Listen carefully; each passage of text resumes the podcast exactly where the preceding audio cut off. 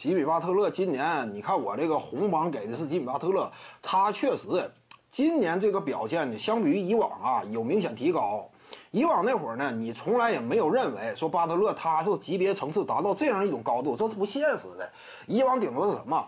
你会从啊内心层面，对不对？巴特勒本身强悍的属性，赛场之上攻守两端付出全力，这种比赛态度，从此这个点上你给予一定的认可。比如说呀他注入给森林狼的最主要是什么？真说战斗力啊，巴特勒是顶级战力啊，谈不到嘛。他去了森林狼是个顶级战力加入吗？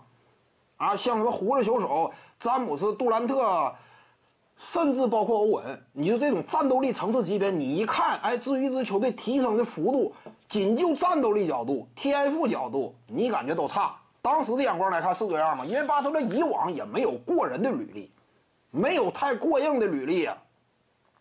加入森林狼呢，主要是气质层面，是不是说能带给这支球队质的改变？当时有这种期待，但是呢，仅仅干进季后赛，首轮一比四迅速被干掉嘛。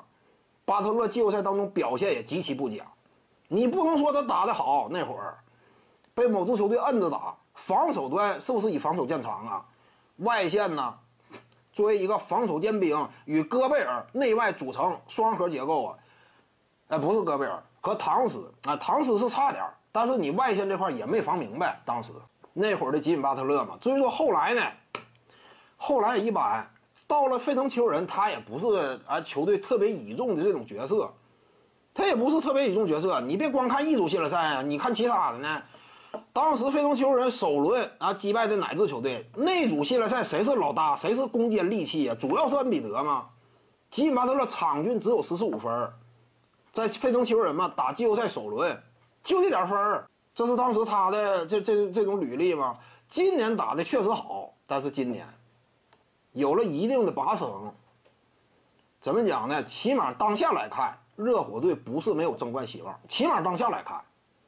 但是客观的讲，就是热火队整体展现出来的这种实力构成呢，没有给人说哎那么过硬的底气，说这支球队今年有着极大的争冠希望，不至于。就今年热火也是，你不能说啊这支球队今年夺冠大热门啊，顶多是个冷门。就是热火队就算说干进总决赛，也绝对是个超级黑马。就是他不是说真正被外界众望所归的那种总决赛级别的种子球队，不是这样。今年热火也是。吉巴特勒呢？他今年有希望成为一支争冠级别强队的核心中流砥柱。这话不假。就目前热火队，你别看说强手也不少，你比如说年轻一伐的这个西罗邓肯呢，都挺有战斗力。再加上这个阿德巴约成长也挺迅速。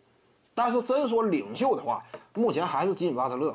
他整体产量没有那么突出，但是在热火队内已经算是傲立群雄了。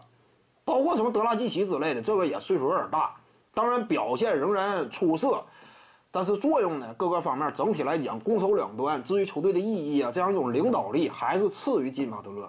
目前热火队真就是巴特勒是老大核心，而且呢，这支球队今年还有争冠级别的前景，起码当下是有。